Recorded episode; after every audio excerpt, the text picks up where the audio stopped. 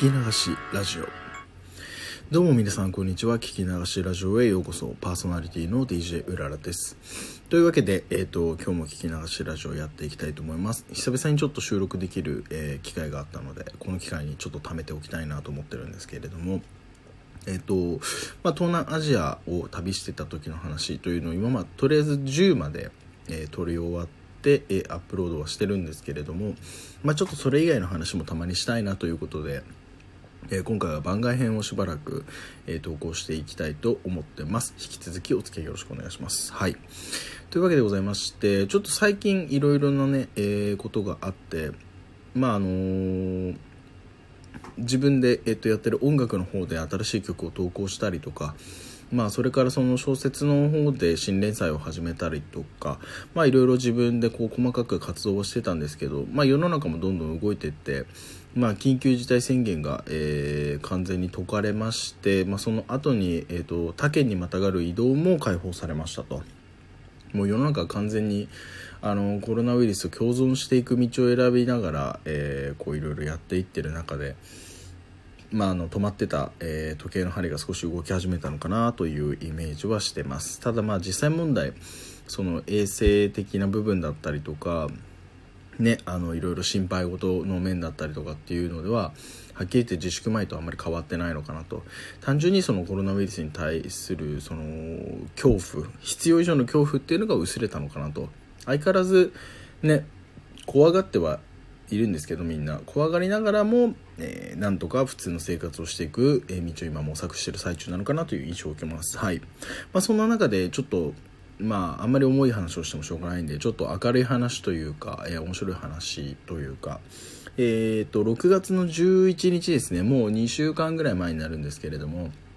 えー、ディズニーデラックスという、えー、日本でやってたサブスクリプションが、えー、新しくディズニープラスというですね全世界にあの先に欧米とかの方で、えーと先行配信されてたサービスがようやく日本でも配信開始しました。で今後、えー、マーベル・スタジオの、えー、オリジナルドラマだったりとか、えー、いろんな「スター・ウォーズ」のオリジナル、えドラマだったりとかっていうのを、え独占で配信していくという、えサービスらしいです。はい、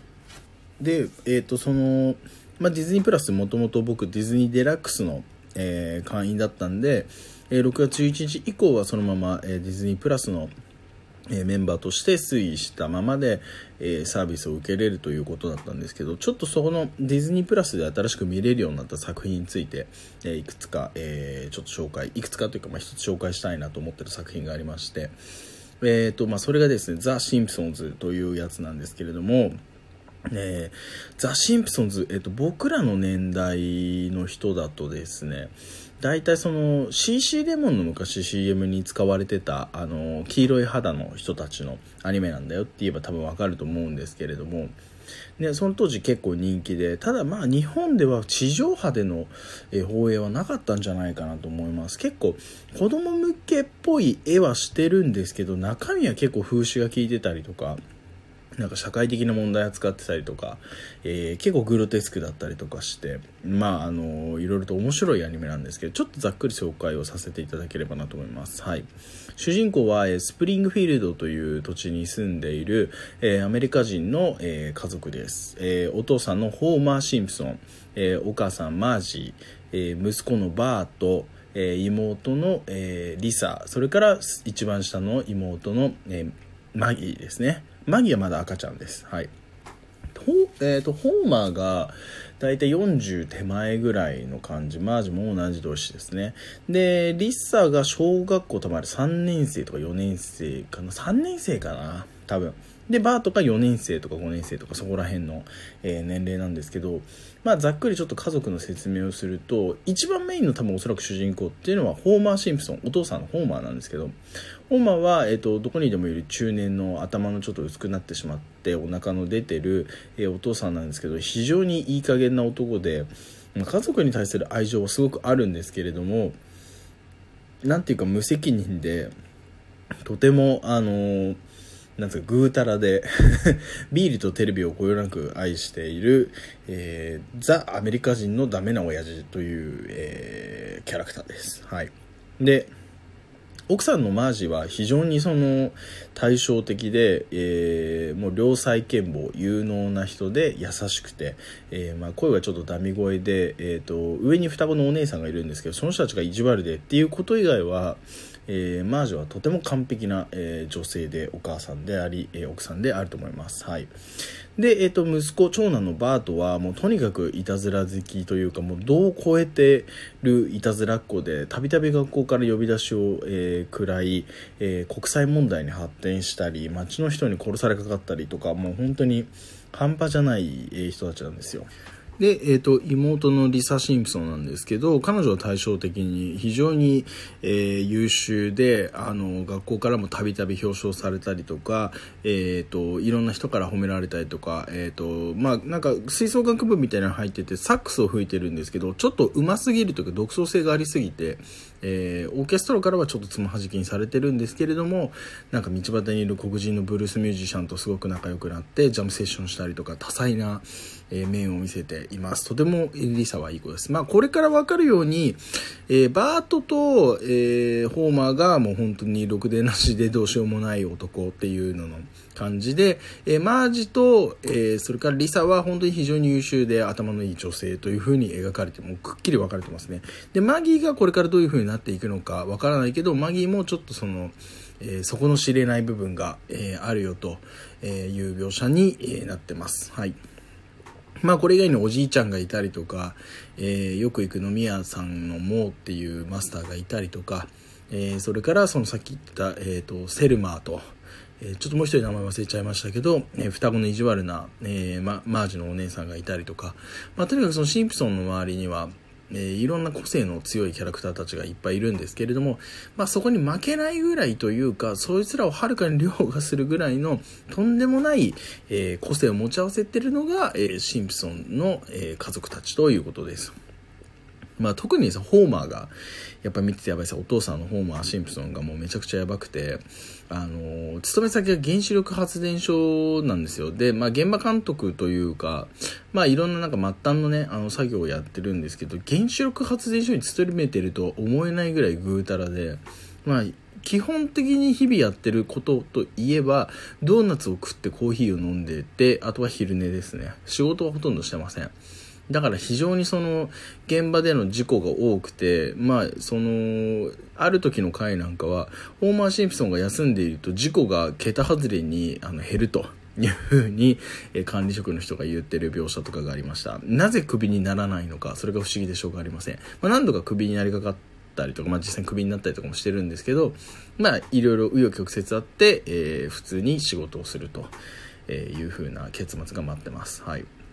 まあ、ほぼね、大体毎回1話完結なんで、どこから見てもいいし、まあ、あの、だらだら見ててもいいし、まあ、本当に、えー、ある種の、えー、ドラマ、コメディドラマ、シットコムですね、シチュエーションコメディみたいなところも結構あります。はい。